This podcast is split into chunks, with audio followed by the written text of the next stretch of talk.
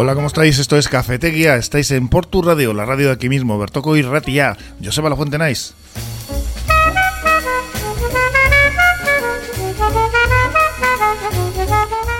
Terminamos la semana ya en este viernes 21 de abril, eh, aquí en Portu Radio en el 105.7 de FM, con el control técnico de Josu García.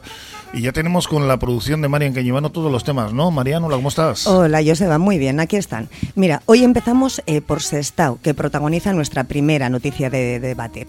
El consistorio Sestao Tarra ha conseguido una subvención de fondos europeos de 3 millones de euros con su proyecto de rehabilitación para el edificio de la antigua Escuela de Aprendices. Este es un edificio que se construyó en 1941, unos cuantos añitos, pues parece que, ya tiene. Sí, le viene bien. un poquito, una, una lavadita de cara de 3 millones de euros le va a venir, pues genial.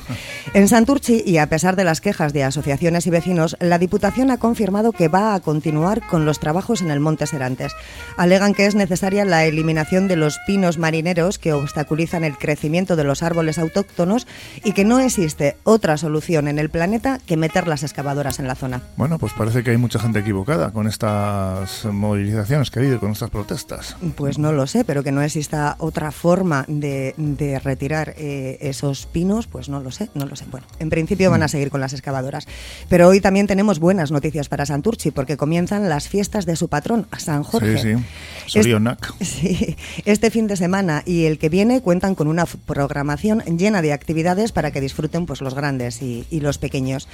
Y una última noticia. La Asociación de Hostelería de Vizcaya sale al paso del anuncio de sus compañeros guipuzcoanos de instalar un sistema con el que, se, con el que los trabajadores fichen al entrar y al salir confirmando que aquí no tienen ninguna intención de hacer lo mismo si la medida no les viene impuesta desde mm. la Administración. fichaje telemático. Sí, sí, pues no lo van a instalar aquí. Pues con estos temas eh, vamos a estar hoy hablando, eh, con eh, estos temas vamos a debatir, van a opinar nuestros tertulianos y nuestras tertulianas y nada, pues te deseo feliz fin de semana, Mariam. Pues lo mismo, yo sé. Que parece que no viene muy malo. Tenemos algo de lluvia hoy han dado, ¿eh? Bueno, ahora lo vamos a escuchar porque David Pierna nos lo cuenta desde Euskalmete. Egunon, David. Egunon, buenos días. Hoy viernes las temperaturas máximas van a ser muy muy agradables y es que es muy probable que pasemos incluso de la barrera de los 25 grados. Comenzamos el día con temperaturas suaves y con algo de bruma y hoy la jornada no va a ser soleada del todo, ya que desde por la mañana tendremos algo de nubosidad, pero será sobre todo por la tarde cuando la nubosidad irá en aumento y no podemos descartar que a partir de media tarde estas nubes nos van a dejar aún que otro chubasco aislado que podría llegar a ser incluso de carácter tormentoso. El viento durante la mañana va a estar en calma, pero por la tarde se va a levantar viento de componente sur, que es el que va a favorecer la subida de las temperaturas máximas. El fin de semana se presenta con tiempo un poquito más desapacible, aunque seguiremos con valores de temperaturas primaverales. Y es que las temperaturas máximas para mañana sábado se van a situar ligeramente por debajo de la barrera de los 20 grados, vamos a quedar en torno a los 18 19 grados, y el domingo es probable que pasemos ligeramente de esos 20 grados, nos quedaremos en torno a los 20 21. Mañana sábado comenzaremos el día con abundante nubosidad y todavía no podemos descartar aún que otro chubasco aislado, pero según avance el día iremos hacia una tarde con amplios claros. Y el domingo la situación será al revés, tendremos algo más de nubosidad en la segunda mitad del día, cuando podemos tener también algo de precipitación. De todas maneras, las lluvias que esperamos para el fin de semana no van a ser nada cuantiosas.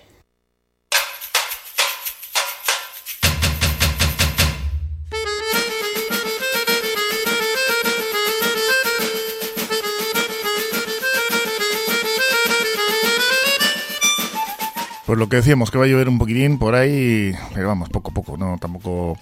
Unas gotitas no viene mal, ¿no? Estamos ya con nuestros y nuestras contertulios aquí, con tertulia, María Carmen Lestón, Carmelo Gutiérrez Ortiz Bendívil, Loli Albañil, ¿cómo estáis? Hola. Estupendamente. Con ganas de fiesta. Sí, o sea, ¿iréis a Santurci hoy o qué? Hombre, ¿Mm?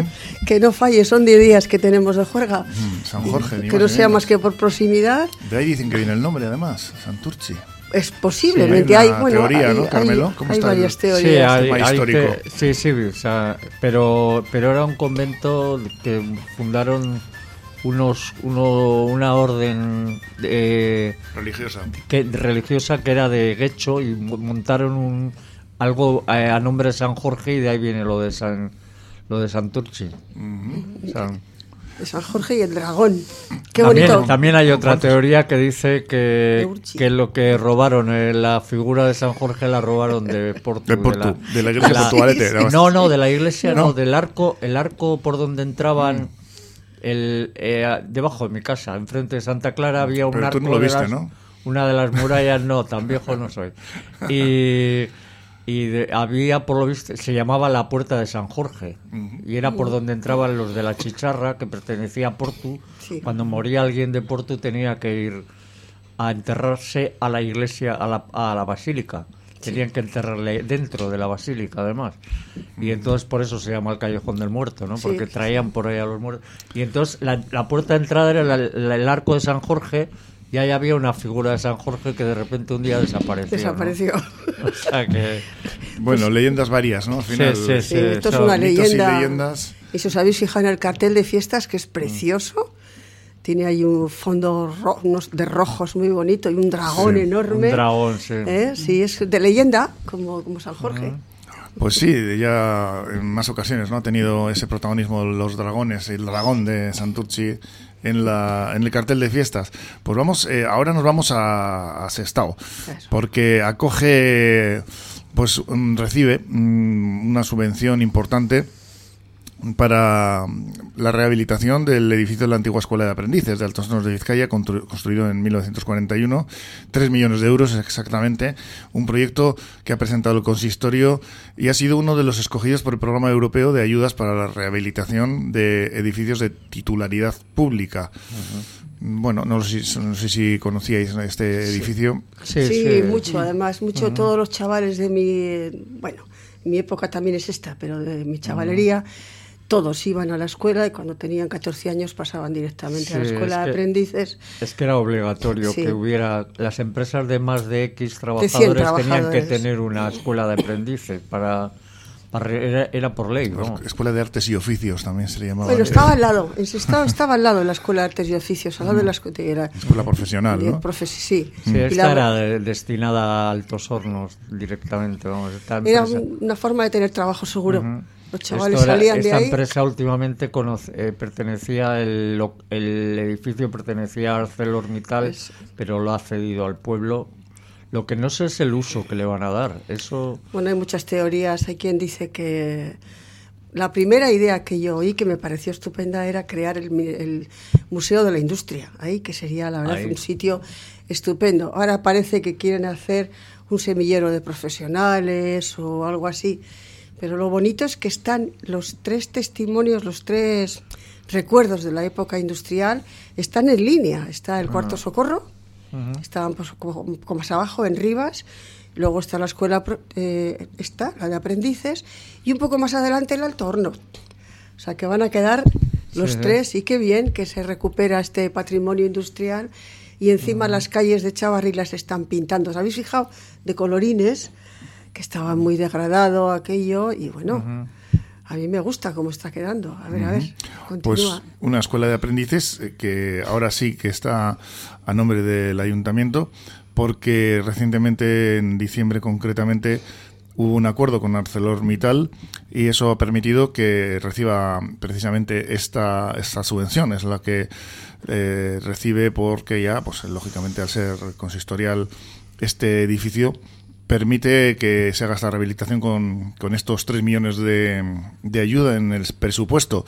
El acuerdo finalmente ha concedido estos 3 millones de euros de subvención porque el pasado mes de enero se envió un requerimiento de titularidad sobre este edificio consistorio Sestaoarra. Una vez que se ha recibido, esta entidad local envió el acuerdo que se alcanzó poco antes, con, a finales del pasado año, con ArcelorMittal, para convertirse en titular el ayuntamiento de este edificio. Para eh, la espera para saber si la rehabilitación de la escuela de aprendices recibía o no ha sido corta, puesto que entre la entrega del último trámite y la confirmación de la ayuda solo han pasado tres meses. Ahora están perfilando el proyecto y, bueno, pues la sociedad pública Sestao Berry y el Ayuntamiento de Sestao procederán a la creación de un proyecto final de rehabilitación de estas instalaciones.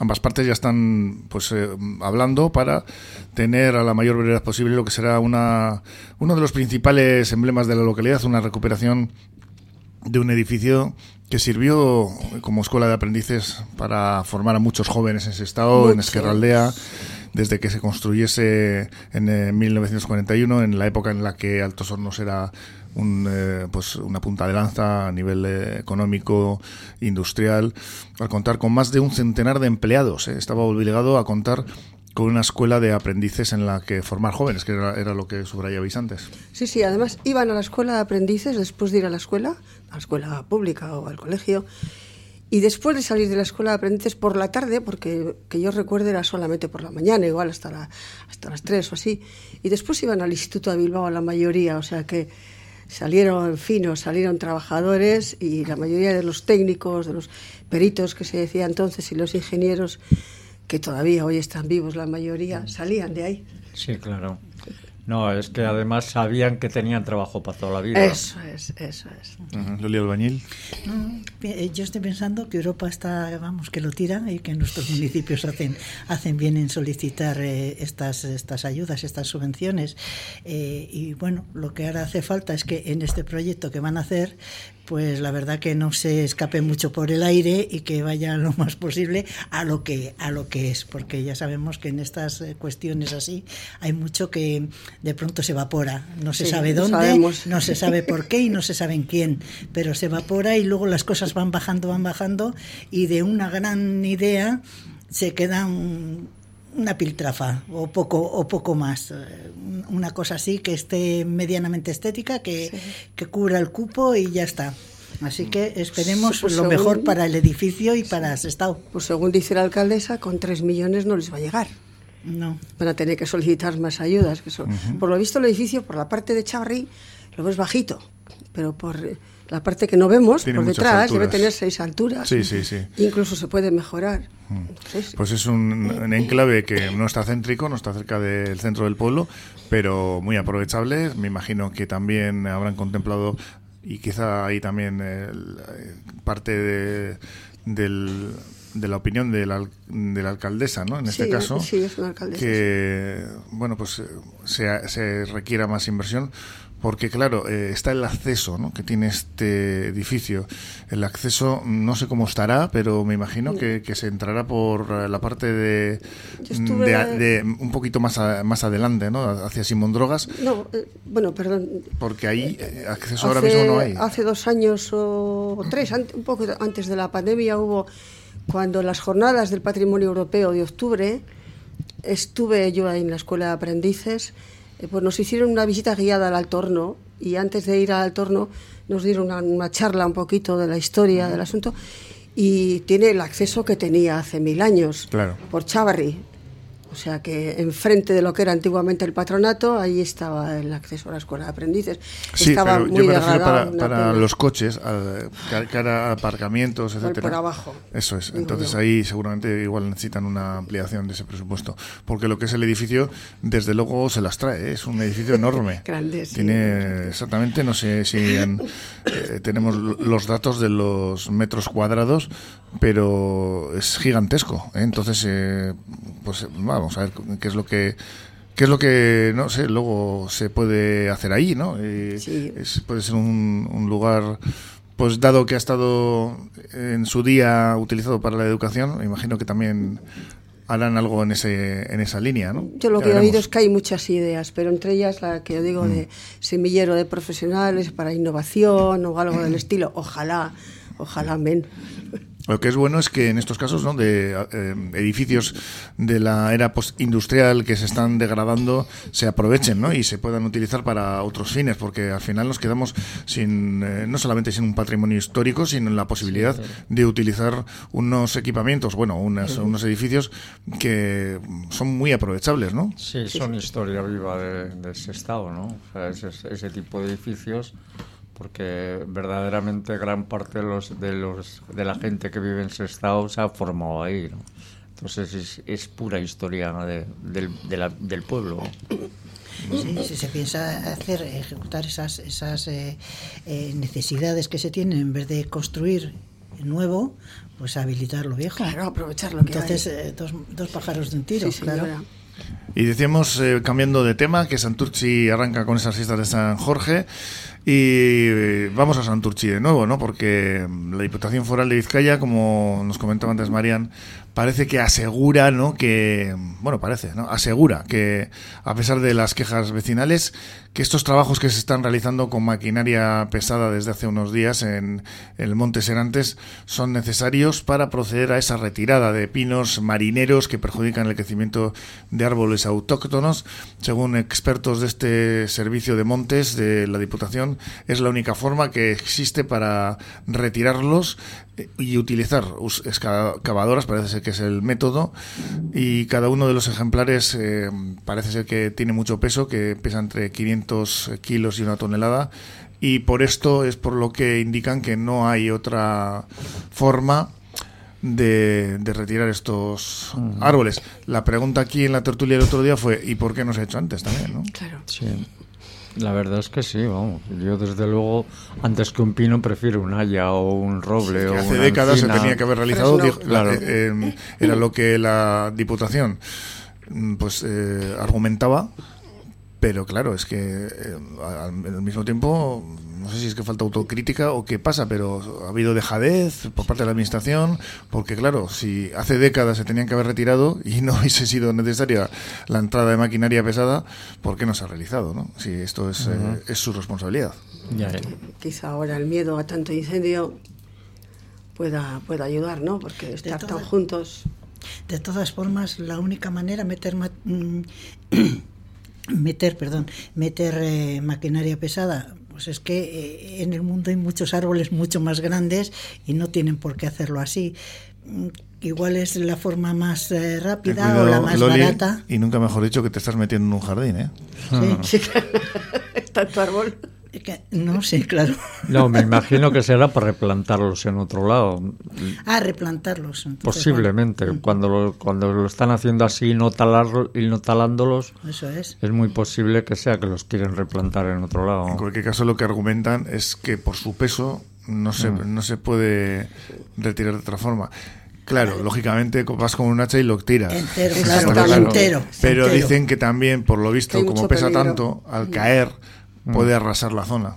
Sí, pero también eh, yo lo que digo es que en muchas partes no. Aquí es un sitio de, arboleda, pero pero no sé, tenemos Canadá, tenemos cantidad de sitios que, que son y entonces pues hay especialistas en, en hacer las, las, cosas de otra manera. Igual si lo quieren talar, insisto, si lo quieren replantar, entonces no hay no, pero igual pues se puede subir personal y empezar a, a cortar desde arriba, ir talando, talando hasta llegar abajo y luego llevárselo en camiones un ejemplo que no tengo, pero por ejemplo, si es si lo quieren lo que lo quieren es los quieren quitar. Ahora si los quieren replantar, no, entonces no hay otra manera. De todas formas, las excavadoras también han subido porque están ampliando el camino que había de dos metros, lo han pasado a tres y medio para que quepa un camión de bomberos si en un momento hay un incendio. ¿no? Ah, entonces eh, no hay nada más que eh, si, si van a ampliar, para ya que entran para una cosa, entran para la otra. Claro, Hay gente de Santurce que dice que el, que el objetivo es bueno el asunto es el destrozo que está haciendo ahora la maquinaria pesada. Eso es. Pero es que, eh, vamos a ver, nunca, nunca va a llover a gusto de todos. Siempre estamos con lo mismo, que unos van a estar de acuerdo y otros no lo van a estar. Entonces, eso ya es depender de todos los males, de, todos los males, el mal menor. Sí, ayer había una convocatoria de concentración delante del ayuntamiento. Pero exactamente no sé por qué protestaban, porque entraban las excavadoras o porque... Sí, por el destrozo. Por la utilización del material pesado. Me, imagino que eso será una cosa que en el destrozo, bueno, cuando planten los otros árboles se minimiza, ¿no? Creo yo. No lo sé, pero entre las asociaciones que convocaban había agrupaciones de montaña. Pues esto hay que decir que algo, sus razones tendrían, entonces es curioso. Lo que dices tú, que no se haya dado primero una explicación o no se haya intervenido antes. Por eso apuntaba yo al principio, ¿no? que parece ser que, según la versión de Diputación, toda esta gente está equivocada. ¿No es demasiada gente para estar equivocada? ¿O no habrá otra forma de, de hacer las cosas?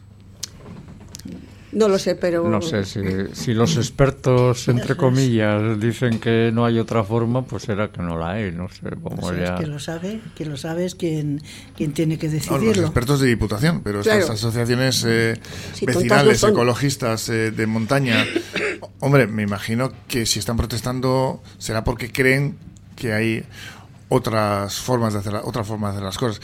No sé, intentaremos investigar en el asunto e intentaremos también darles voz a, a estas eh, agrupaciones vecinales y a estas asociaciones que están protestando contra la forma de retirar, no contra el retiro de estos árboles, que parece que sí, en eso estamos todos de acuerdo que, que, deben de ser retirados. Y nos queda esa incógnita también, ¿no? Desde Diputación eh, aseguraban eso, que hace décadas se tenían que haber retirado. ¿Por qué no se han retirado antes? Pues moraleja que se haga eso, que se retiren antes de que pase esto en otras partes, porque mucha gente se ha quejado de que los montes últimamente no están muy limpios y de que precisamente aquí cerquitas se están produciendo incendios, ¿no? Pues vamos a Lo que pasa es que también el hecho de, que los montes tengan eh, maleza o que tengan eh, este tipo de, como dicen ellos, eh, suciedad, es natural. entonces, yo creo que los montes hay que dejarles tranquilos en cuanto a, que la limpieza que se debe hacer no, no es de matorrales ni de, de este tipo. Te lo digo porque hace poquito lo declaraba un biólogo asturiano con respecto a lo que eh, estaba sucediendo en, en, Asturias y parece que los objetivos de mm, pues bueno crear ese mantra de que hay que limpiar los montes están más enfocados a la, agricultura ganadera que a la realidad que contempla pues tener unos montes eh, bien cuidados. O sea que cuidado con estas cosas, que resulta que nos la está metiendo doblada por otro lado. Puede ser. Vamos a hacer una pequeña paradita en el camino y enseguida continuamos aquí en Cafetería en la tertulia. Solicita ya la nueva tarjeta de comercio de Portugalete. Obtendrás importantes descuentos en tus compras y participarás en diversos sorteos y promociones. Infórmate en los establecimientos asociados de la Asociación Profesional y Comercial y Presume de Villa y de Comercio Asociado. ¿No lo conoces? Mucho más famoso e internacional que el huevo de Colón. El huevo con bechamel de Café Siglo XX Café Siglo XX, un clásico en Portugalete, con amplia terraza y exquisitos pinchos caseros. Es además el lugar perfecto para disfrutar de un buen café junto a la ría. El siglo, el sabor jarrillero de lo auténtico.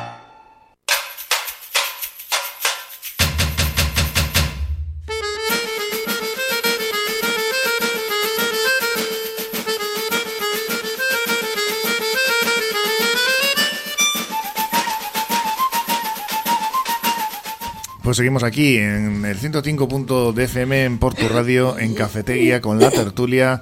Estamos con Mari Carmen Lestón, Loli Albañil y Carmelo Gutiérrez Ortiz de Mendíbil, hablando de los temas que más nos preocupan eh, cercanos, además, eh, de aquí, como la radio que escucháis, como Porto Radio, la radio de aquí mismo. Y pues bueno, nos queda un solo tema por aquí para tratar. Un tema controvertido, ¿no? Porque estamos hablando de que la hostelería de Vizcaya no va a implantar el sistema de fichaje telemático a los trabajadores, a no ser que sea una imposición de la administración. Aquí algo tendrás que decir tú, Carmelo, con tu hermano, que, creo que lo deja, ¿no? El mi y, y, conmigo. Yo he estado 40 años, hombre. Yo, he tenido, la hostelería, claro, yo, yo, he tenido a mi cargo sobre 140 personas distintas. Mm, en Sevilla, ¿no? En Sevilla. Mm, ¿Cuál era el, el, restaurante o era un bar? Era... Una cafetería, ¿no? Es, que, es que he estado no, estuve nueve años de encargado de un de un kiosco en un, en un parque, en un parque de Sevilla, fíjate la temperatura, con que tenía 40 mesas delante de un estanque con patos fuera, o sea, en la mm. terraza, y luego aparte encima... En el parque de María Luisa, ¿no? No, el parque de los príncipes, ah, al, lado, este al lado de la feria. Mm y al lado tenía una torre de oficinas y tenía 200 plazas de aparcamiento, con lo cual aquello era un... Un hervidero. Hombre, vendíamos 200 cajas de Coca-Cola a la semana, o sea que... Madre mía. O sea, aquello era un disparate absoluto, mm. porque era la época además que la gente se tomaba los cubatas a manta. Pues, pues, la hostelería vizcaína que se desmarca de la decisión de sus colegas guipuzcoanos de modificar el sistema de control de horario como medida para evitar abusos en el exceso de horas de las jornadas laborales. ¿Qué opinas de esto? Sí, no, eso, la picaresca que hay en el mundo de la hostelería es tremenda. Vamos, te ofrecen salarios mínimos con jornadas máximas y, la verdad es que tener un cierto control estaría bien, pero pero tendría que ser de otra forma, ¿no? O sea, que, que tú tengas que, entrar, que fichar a la entrada y a la salida, pues igual el dueño resulta que al final te dice, no fiches todavía, entra a trabajar, pero ficha dentro de una hora, ¿no? Por ejemplo. O sea, que esa picaresca se puede dar, ¿no? Lo que, lo que sí hay un detalle que me resulta muy curioso y al que no le encuentro explicación es que si el dueño del local tiene más de 61 años está eximido de, de que los trabajadores tiquen, vamos. Eh, es curiosísimo, porque, no sé por qué, ¿no? O sea, tú tienes 59 y los trabajadores tienen que picar. Si tienes 61 ya los trabajadores no tienen que picar. Pues no sé, no lo, no lo entiendo, la verdad. Es una... Es un detalle muy curioso. Sí, además ahora estamos con lo del ticket buy que no se acaba de implantar nunca. Ajá. En fin, eh, el asunto de controlar muchas veces las eh, eso, pues las compras, ¿no? En, en- en tiendas y en hostelería que con el asunto de Sí. telemático y con el eh, pues eso con los nuevos eh, los nuevos métodos que hay con la tecnología que nos ayuda pero que no acaban de, de implantarse un poquito por lo que tú dices también, ¿no? Eh, de todas maneras también hay una dificultad añadida, aunque hay subvenciones para comprar ordenadores y otro Sí. tipo de de aparatos ¿no? que nos que les sirvan a los hosteleros y a los, a los comerciantes también para, para realizar estos nuevos controles vamos a decir o, o para declarar ¿no? la- las ventas pero estamos todavía no sé muy renqueantes con esto no Mari Carmen Pues no te- la verdad es que me pillas en Orsay, como se suele decir. En este mundo de la hostelería yo lo único que sé es sentarme y disfrutar de ella, tomarme un cafecito, pero no sé si va a resolver mucho que la gente fiche o no fiche. No lo sé, siempre habrá el típico de ficha de mi parte o, o algo así. Y de todas maneras es un mundo en el que hay... No, hecha la ley, a la trampa. Claro, eso, eso. Está, está clarísimo. No sé, y lo de, Eso. los, lo de los 61 Tica, años... y quédate un par de horas más. Pues ya está. Sí, es el, el, eh, Héctor Sánchez, el, gerente de la Asociación de Hostelería de Vizcaya, declaraba ayer eh, desmarcarse por completo de esta medida Sí, promovida sí. por sus colegas guipuzcoanos, con la que pretenden evitar abusos, es lo que él decía, en el desarrollo de las jornadas laborables, la- laborales y aseguraba que los empleados de bares y restaurantes vizcaínos también fichan. El- por lo que bailes, se cumple la legalidad en todo momento, aunque de otra manera. Es. Cada empresa elige el sistema que más le conviene, comentó. Y a su, a su juicio, el control de las franjas horarias aparece recogido perfectamente en eh, el convenio. Se cumple la ley y vamos a seguir haciéndolo como lo hemos hecho hasta ahora, pero no contemplamos la opción telemática, que tampoco es nada sencilla. Insiste Sánchez. No, Pues eh, lo que es comentábamos que- antes, ¿no? No, es que además el mundo de la hostelería es, el, es muy elástico, ¿no? O sea, lo mismo un día tienes el bar lleno y al día siguiente no tiene ni Ni el nadie. gasto, ¿no? Entonces, hay días que a a veces la gente tendrá que quedarse un poco más y habrá días que se pueda ir antes, ¿no? Entonces, la- ya está en la conciencia del, del propietario el decirle, mira, hoy ya te puedes ir, ¿no? O sea, mi hermano, por ejemplo, los días que hay poco trabajo, pues media hora antes le dice a la chica, venga, vete ya.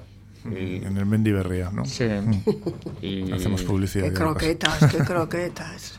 Sí, sí, o sea que eso, eso sí existe, ¿no? Si ya has acabado ya tu trabajo eh, y no hay nadie, pues vete, ya me quedo yo, ¿no? Pues, pues es tener contento al personal, ¿no?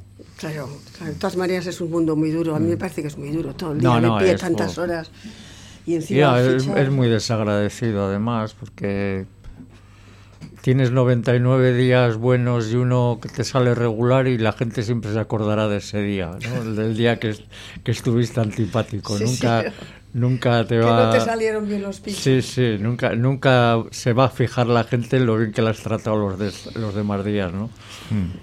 Igual- Únicamente, sí, perdona, Camara. No, nada, no, que he pensado que igual lo de los 61 años, que igual es que piensan que ya a partir de esa edad no controlas la, la informática, no controlas estos sistemas y demás. Es que ha sido, este le- ha sido un detalle que me ha llamado mucho la atención, porque digo, bueno, pues, o sea que si tienes 61 ya no es obligatorio que tus trabajadores fichen. Pues dices, bueno, Telemáticamente, sí. sí, En este caso. telemáticamente, bueno. ¿eh? Sí, porque según asegura, como decíamos antes, el gerente de la Asociación de Hostelería Vizcaína, aquí todo el mundo ficha. Sí. No sé si esto hasta qué punto... ¿eh? Carmelo, tú que No, vamos, conoces el en los sector. bares normales llevan un cierto control de las horas que has echado, pero no, no es que la gente firme, ni mucho menos. ¿no? Yo creo que no. O sea, eso no. Pues únicamente en el caso de que las instituciones cambiasen su criterio, los hosteleros vizcaínos eh, se verían abocados a desarrollar ese modelo por el cual al final se han decantado en el territorio vizcaíno, o sea, guipuzcoano, en el vecino, y que afecta a las compañías con más de cinco trabajadores. Esto es importante porque, claro, hay muchos eh, bares que no llegan a cinco La trabajadores. mayoría no tiene cinco trabajadores, ¿no? De hecho, no. La mayoría, yo diría. La mayoría Sí, no, sí, tiene. no tiene. Un 80% quizá, o cerca, ¿no? Sí, un bar normal los lleva el dueño, muchas veces la mujer y una persona más. o, pues, entre tres te, te- tiene que ser ya un restaurante, tiene ya con que tenga dos o tres en la cocina, más el más el metre, más el sommelier, más no sé qué, ¿no? O sea, porque Sí, sí, sí. si no es, es complicado de...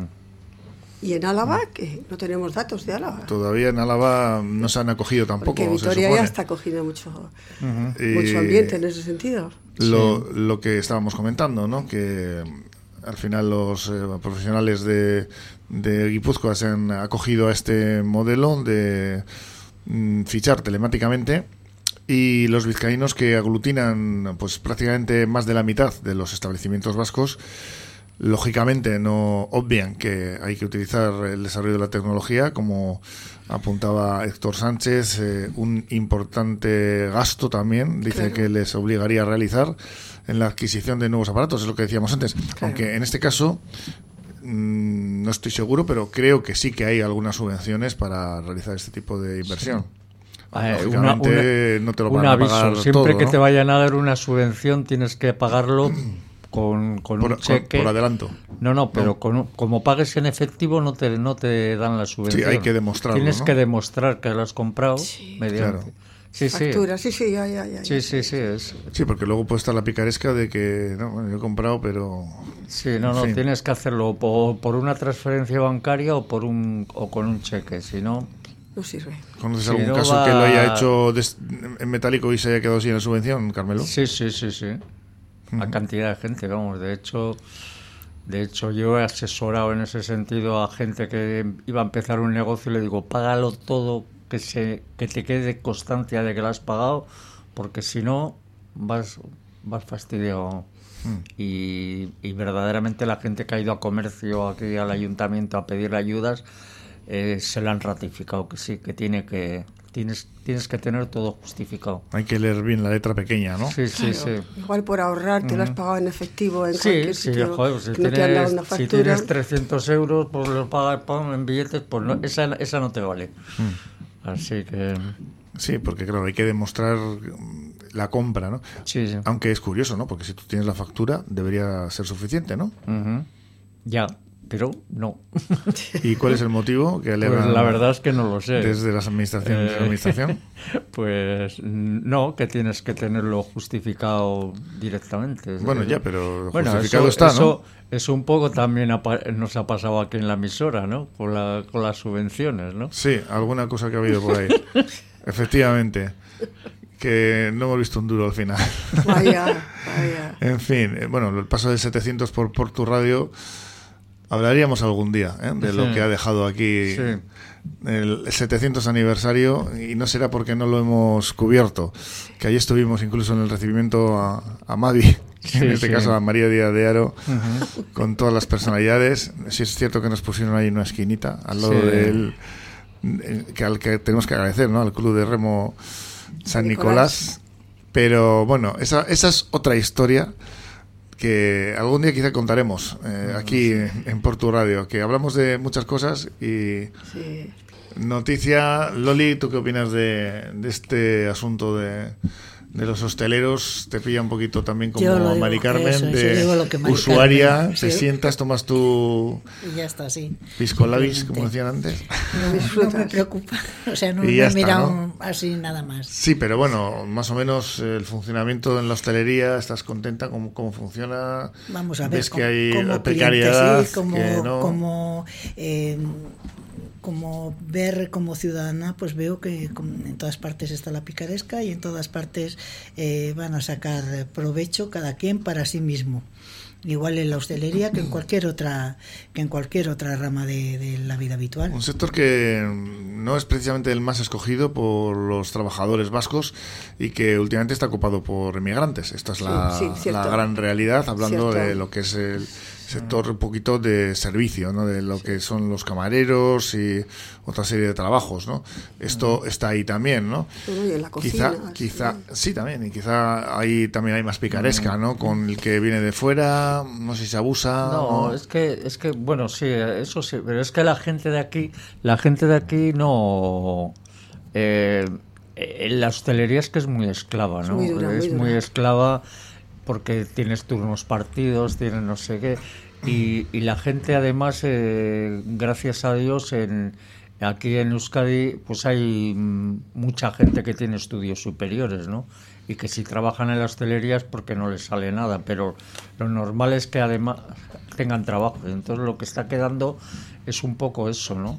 El, de hecho, mi hermano, por ejemplo, en su bar tiene una chica de Bolivia y ha tenido otra chica de Nicaragua, y, o sea que, que son gente que, que, le- que- trabajan, además lo hacen bastante bien, ¿no? normalmente. ¿no? Es raro el bar actualmente que no tiene que no tiene camareros sudamericanos, por ejemplo. Pues en contra del criterio, del criterio de ELA en Vizcaya, cuyos portavoces eh, han denunciado los excesos de horas que se producen en, Guipúzcoa, Sánchez, el, como decíamos Héctor Sánchez, el gerente de la Asociación de Hostelería de Vizcaya, se ha reafirmado en la validez y fiabilidad de los sistemas operativos que tienen. Todos sabemos lo que tenemos que hacer y cómo tenemos que trabajar. El gerente ha asegurado también que registran a diario la entrada y salida de los trabajadores. El convenio está para cumplirlo y a la empresa que no lo cumple se le sanciona. Lo que dice el estatuto hay que respetarlo. Y también ha intentado aclarar eh, y subrayar que cada territorio ha alcanzado convenios diferentes. Sánchez cree que estos sistemas de control eh, que están proponiendo, telemáticos, resultan suficientes. Bueno, no, perdón, los que tienen ellos, y que se puede trabajar sin sistemas electrónicos para evitar el fraude. Pues una resistencia al cambio mm, tecnológico que me parece que mm, no va a durar demasiado, ¿no? Tal y como están las cosas, se impone, quieras o no. Una pena, ahora fíjate, la vuelta que hay para pedir a todo el mundo que pague en efectivo. Se nos está pidiendo otra vez que paguemos en efectivo, que y cuando la pandemia fue al revés, pague Pero ¿quién, quién nos está pidiendo? Es María lo que nos es que a veces está uno muy ¿Qui- liado. ¿Quién ¿no? nos está pidiendo? Pues igual el mismo que antes nos pidió que pagáramos con tarjeta. No Ya, sé. bueno, eh, yo creo que te refieres a voces que alertan Sí, sobre sí. el control que se, Eso es, se sí, sí, sí. lleva, ¿no? Con todos los gastos que realizamos desde nuestros dispositivos móviles, eh, tarjetas, etcétera, ¿no? No, pero que te sientes un poco Que es una forma también de dejar vapuleada, dine- más que dinero, a, manipulada. dinero a los bancos. Eso es. Eso es- es, se quejan de que les cobran un tanto por Creo ciento. que van por ahí los tiros, ¿no? Sí, sí, pero primero se nos animó a utilizar la tarjeta durante la pandemia y ahora Bueno, pero ¿quiénes nos animaron? Es que ya- esa es la pregunta, ¿no? ya tenemos tal confusión. Hombre, lógicamente, durante la pandemia había que estrechar las medidas de... extremar sí. las medidas Algún, de seguridad. algún comité de expertos. Pero Sí, con- sí, sí, efectivamente, sí, como- efectivamente, comités de expertos que a veces se juntan y detectan eh, que el colesterol en Estados Unidos, por ejemplo, en este caso era eh, no, que no era A 190, saludable y subieron eh, Sí, sí, sí. bajaron la cifra saludable para que pues porque las empresas que les pagaban mm, pues, Claro, eh, no vendían, no vendían tuvi- tuviesen unos beneficios. Al final sí, esos eso es, consejos eso de expertos de, mm, que están a sueldo, ¿no?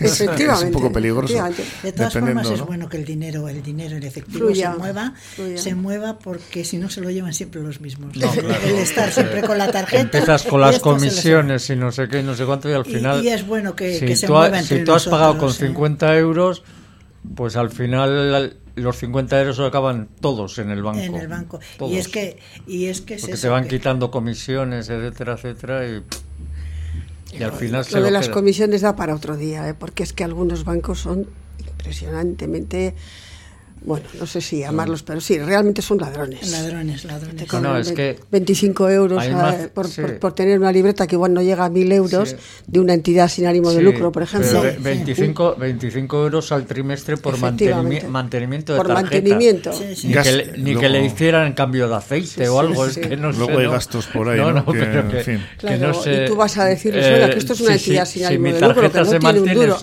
Mi, ma- mi- normas. mi tarjeta se mantiene sola, ¿no? O sea que, Bueno, y ahora también tenemos unos horarios, ¿no? Para ir al Sí. banco, Bueno, No, no, pues, claro. retirar el dinero. Ya sabéis que tampoco No, se de puede hecho- retirar, depende de qué cantidad de... Exacto. También Sí, hay, que, sí, hay sí, que sí. decir de para qué es. es, es En fin, todos Sí, son pero eso, facilidades. eso siempre hay el truco, ¿no? De, tiene que ser más de 500 euros. Dice, bueno, pues dame 500. Y ahora, No, ¿quiere algo más? que- Y dice, sí, voy a de- Ah. devuelvo, cuat- ingréseme 400. Eso es, Eso es, No, sí, y sí, entonces, o sea que- Eso deberíamos hacer. Pues vamos con esas fiestas de Santurcia cerrando la tertulia que durante dos fines de semana van a ser las protagonistas en la localidad marinera con eh, uno- unos, un programa que se ha presentado de forma oficial ya esta- estos pasados días y en el cual eh, pues bueno los visitantes y los vecinos de la localidad van a disfrutar de música, pasacalles, visitas guiadas a los lugares de interés del municipio y bueno que arrancaron realmente ayer, ¿eh? 20 de abril con mercadillos, cuentacuentos y hoy eh, ya a las once y media tenemos también mercadillo, cuentacuentos, talleres infantiles, espectáculos infantiles, teatro teatro en el Seantes Cultural de Toa y a las 10 en el puerto pesquero DJ Blessiv y DJ Yaikide ¿eh? que van a actuar el sábado pues hay visitas guiadas adaptadas al Monte Seantes que no sé cómo estará aquello Ese es el problema, ¿dónde suben? y un montón de concursos gastronómicos, mercadillos, talleres. Eh, la noche tendremos eh, una gala lírico local en la iglesia de San Jorge ¿eh? y a las diez y media Sí, a concierto. esa, a esa seguramente iré yo. Y el, a las- el coro de Santurce que canta una amiga mía. Y, blancas, sí. Y a las diez y media, seguramente- concierto de Urrats Taldea en el puerto pesquero. Ya el domingo, pues bueno, marchan dando Ciervena desde el puerto pesquero. Visitas autoguiadas, eh, guiadas, hay un montón de actividades y cerrando pues la noche con un concierto a las eh, 8 de la banda de música Santurci, Unión Musical Vizcaína, también hay antes una discofesta de esto que ahora ponen ahí a todo el mundo a bailar. Danza también, hay bueno, Danza hay un plaza, poquito vale. de todo, eso es Danza Plaza sí. con saltoquia ¿eh? a las, seis, las y media. en Eso es muy divertido. Bailables, ¿eh? Lo- eh, los bailables Sí. tienen otro nombre, ¿no? Un chicharrillo. El chicharrillo. Por corto, un chicharrillo. Y la chicharra además al lado, ¿no? O sea, Sí.